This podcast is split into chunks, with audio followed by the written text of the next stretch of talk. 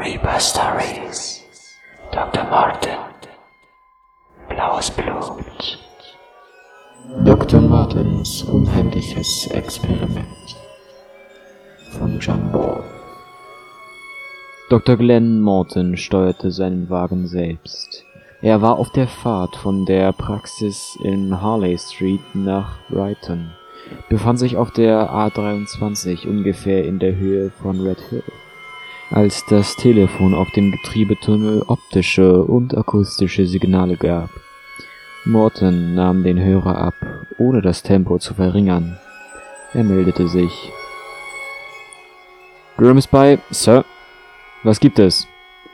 Mortons Stimme klang ruhig, sonor, vertrauenserweckend, kurz die Stimme eines erfolgreichen Arztes, bei seinen Patienten geliebt, von vielen vergöttert, von den Kollegen geachtet, Mitglied des königlichen Kollegiums, der Chirurgen und eines halben Dutzend anderer, ähnlich exklusiver Vereinigungen. Ein Zwischenfall, Sir, sagte William Grimsby. Mr. Stone, was ist mit ihm, Grimsby? Meine Schuld, Sir. Ich weiß nicht, wie das geschehen konnte. Grimsby war erkennbar verwirrt. Morton runzelte die Stirn. Wenn William Grimsby sonst die Verkörperung von Zuverlässigkeit und Ruhe solche Symptome zeigte, musste wirklich etwas Außergewöhnliches geschehen sein. Was ist passiert? Mrs. Glendon lief schreiend durch die Gänge. Ich konnte sie gerade noch einfangen, bevor sich eine der Krankenschwestern um sie kümmerte. Ich habe sie nach unten gebracht. Eben sprachen Sie von Mr. Stone, Grimsby. Jetzt noch Mrs. Glendon? Ich gestehe, dass ich nicht klug aus Ihrem Bericht werde. Mortons Stimme klang ruhig und sicher, wie immer. Sie schrie unaufhörlich. Da läuft ein blauer Mann. Ein nackter blauer Mann. Hilfe! Ich bin einem nackten blauen Mann begegnet. Glenn Morton konnte sich das Fehlende zusammenreimen. Das hätte wirklich nicht passieren dürfen, Grimsby, sagte er. Wer ist auf die Szene aufmerksam geworden? Glücklicherweise nur eine andere Patientin. Miss Knowles. Sind Sie sicher? Völlig sicher, Sir. Das haben Sie Miss Knowles erzählt? Dass Mrs. Clarendon einen Anfall hatte. Und? Ich konnte sie beruhigen, Sir. Dr. Morton warf einen Blick auf die Uhr im Instrumentenbrett. In einer knapp halben Stunde bin ich da, Grimsby. Ich parke im Hof. Sie erwarten mich. Jawohl, Sir. Miss Clarendon, schwarzhaarig, attraktiv und sehr weiblich, sah ängstlich zur Tür, als sie ein Geräusch hörte. Die Tür wurde geöffnet. Mrs. Glendon erkannte den Besucher und atmete erleichtert auf. Ich bin so froh, dass Sie da sind, Doktor. Es war schrecklich. Ich dachte, ich sterbe. Wie in einem Albtraum war es. Beruhigen Sie sich, Miss Glendon, sagte Glenn Morton und lächelte. Denken Sie einfach, Sie hätten einen bösen Traum gehabt und vergessen Sie ihn möglichst bald.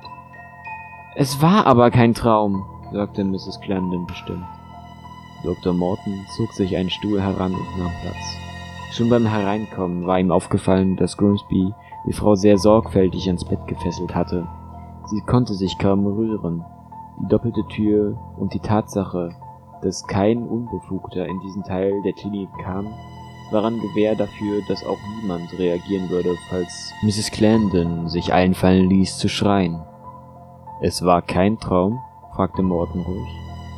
Ganz bestimmt nicht. Ich bin aus meinem Zimmer gekommen und habe einen nackten Mann gesehen. Einen nackten, blauen Mann. Er starrte mich an, drehte sich um und lief den Flur hinunter. Mrs. Clarendon, sagte Morton beruhigend. Es gibt keine blauen Männer. Das sollten Sie wissen. Ich weiß es, sagte Mrs. Clarendon. Aber was soll ich machen? Ich habe ihn gesehen. Blau und nackt. Dr. Morton schüttelte den Kopf. Das ist sehr kompliziert, sagte er. Was soll ich jetzt mit Ihnen anfangen? Anfangen? fragte Mrs. Clarendon. Sie sollen überhaupt nichts mit mir anfangen. Ich möchte in mein Zimmer zurück. Am liebsten möchte ich nach Hause. Sie sind krank, Mrs. Glendon, sagte Dr. Morton ruhig. Ich kann Sie nicht nach Hause schicken. Aber in meinem Zimmer darf ich doch. Er stand auf und ging zur Tür. Sie werden sehen, Miss Glendon. Später. Ich will nicht allein hier bleiben, schrie Mrs. Glendon. Dr. Morton hatte die Tür schon erreicht. Langsam drehte er sich um. Vor allem müssen Sie sich beruhigen, Mrs. Glendon, sagte er und lächelte sie freundlich an. Ich werde Grimsby schicken. Er wird Ihnen etwas geben. Nein, sagte sie und schüttelte sich. Nicht Grimsby. Jeden anderen, aber nicht ihn. Ich bitte Sie, Dr. Morton. Was haben Sie gegen Grimsby? fragte er ruhig. Er, er ist unheimlich. Ich habe Angst vor ihm. Grimsby tut Ihnen nichts, sagte Dr. Morton. Er ist mein zuverlässigster Mitarbeiter. Die Tür schloss sich hinter ihm. Halbgelähmt vor Angst und Entsetzen blieb Mrs. Clarendon zurück. Erst jetzt fiel ihr ein, dass sie vergessen hatte, Dr. Morton zu bitten, er möge ihre Fesseln lösen. Ob er das getan hätte? Sie war sich nicht mehr so sicher. Mr. Samuel Stone war einer der Menschen, die Dr. Morton aus tiefstem Herzen verabscheute. Mr. Stone hatte in wenigen Jahren ein für Außenstehende nicht mehr überschaubares Vermögen zusammengerafft. Er hatte das vor allem auf Kosten kleinerer Leute getan. Pfund um Pfund hatte er sich auf seine Konten angesammelt. Von Angestellten und Arbeitern, von Dienstmädchen und Köchinnen, von Totengräbern und Milchhändlern, von Taxifahrern und Verkäuferinnen. Tausende hatte Mr. Stone um ihre Ersparnisse gebracht, die sie ihm in der Hoffnung auf hohe Renditen anvertraut hatten. Wie sich herausstellte, hatte er auf eine Art gearbeitet, die unangreifbar war. Die Behörden hatten Untersuchungen eingeleitet, aber es war nicht einmal zu einer Anklage gekommen. Mr. Stone hatte sich bei allen seinen Unternehmen streng an die Lücken der Gesetze gehalten. Jetzt war er seit zwei Tagen in Dr. Glenn Mortons Privatklinik in Brighton. Nicht freiwillig, versteht sich. Um genau zu sein, es war Grimsby gewesen, der ihn überredet hatte, mitzukommen. Es war auch Grimsby gewesen, der Samuel Stone in den unterirdischen Räumen der Klinik, von denen außer Dr. Morton und ihm niemand etwas wusste, präpariert hatte. Präpariert für die Experimente, die Dr. Morton an Mr. Stone vorzunehmen beabsichtigte. Der erste Versuch hatte übrigens bereits stattgefunden, kaum dass Mr. Stone in der Klinik eingetroffen war. Nur hatte Stone nichts davon bemerkt, denn als Glenn Morton das Labor betrat, in dem er nackt, wie Gott ihn geschaffen hatte, auf einen Arbeitstisch geschnallt war, hinderte die gehörige Portion Äther, die Grimsby ihm verabreicht hatte, ihn daran, irgendetwas zu bemerken. Nein, Mr. Stone wusste wirklich nicht, wie es kam, dass er beim Erwachen vom Kopf bis zum Füßen so verändert war. Und deshalb entsetzte ihn diese Tatsache doppelt.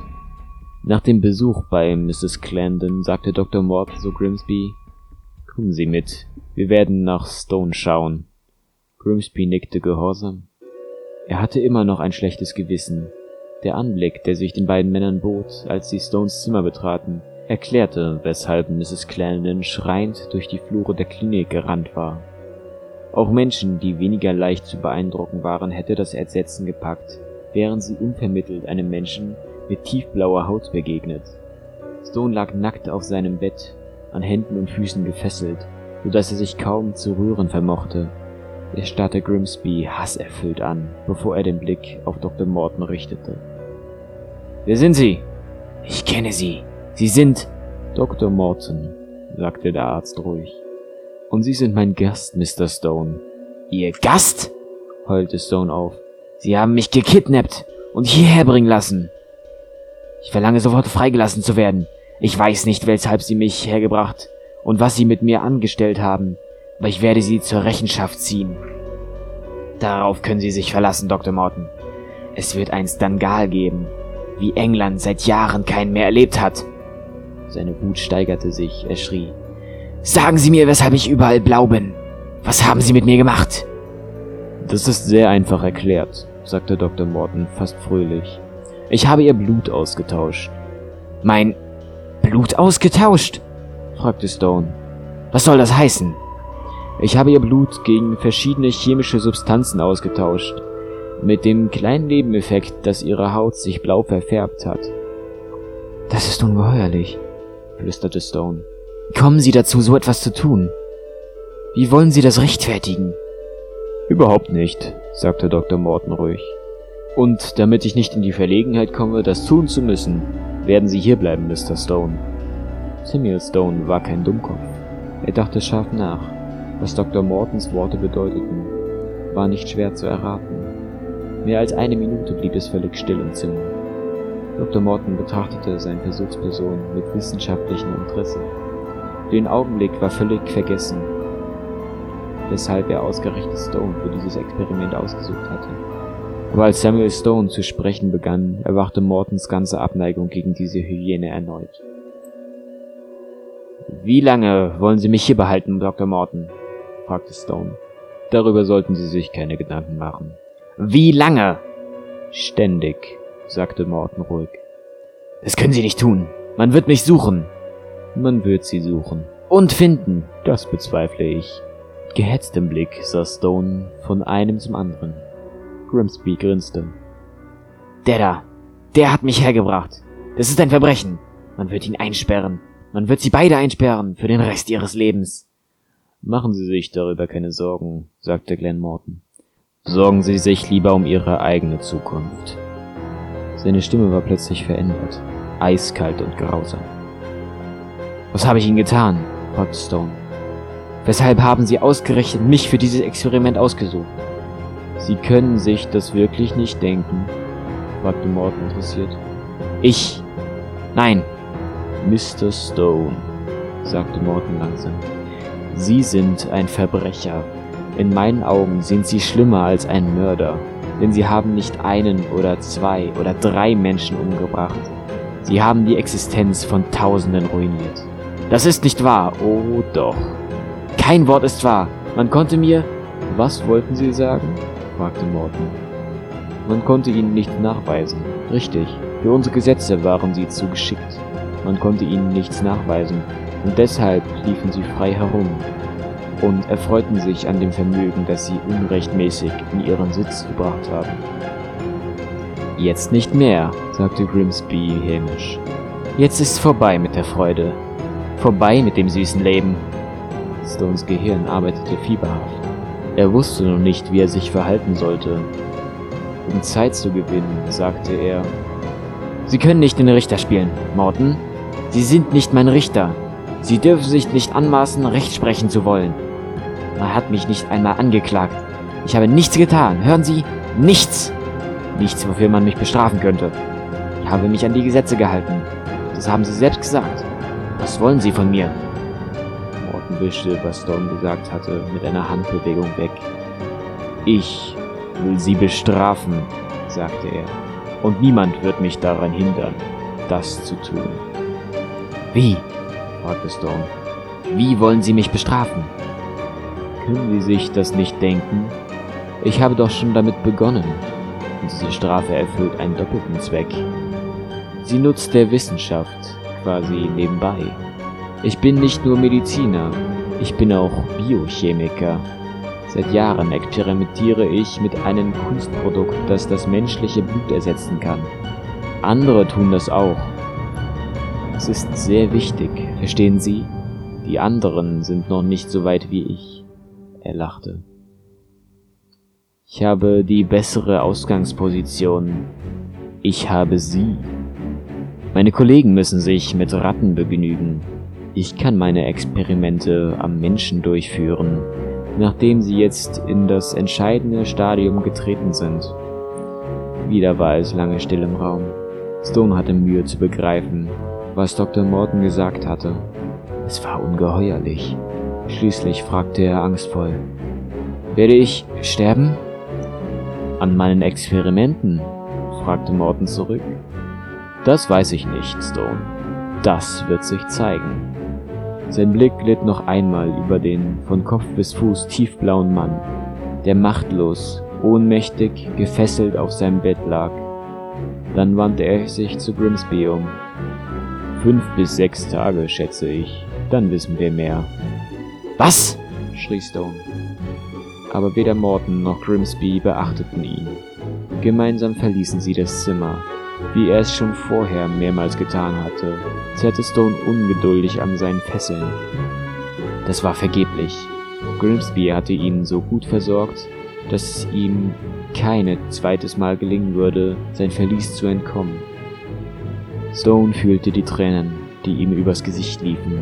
Er erschrak, denn er konnte sich nicht erinnern, jemals geweint zu haben. Später versuchte er sich Mut zu machen. Man wird mich finden, sagte er sich. Bestimmt sucht man schon nach mir. Und ganz bestimmt findet man mich. Dann wird man diesen verfluchten Morten und seine Kreatur Grimsby einsperren. Man wird mich für alles entschädigen, was ich hier erdulde. Ich werde mich rächen. Das Zimmer verschwamm vor seinen Augen. Diesmal waren es Tränen der Wut, die er vergoss. Ich werde Rache nehmen, murmelte er immer wieder. Meine Rache wird furchtbar sein. Aber ganz tief drin nagte der Zweifel an ihm. Würde er je Gelegenheit zu seiner Rache haben? Wenn es ihm gelungen wäre, hätte er gern alles für einen furchtbaren Traum gehalten.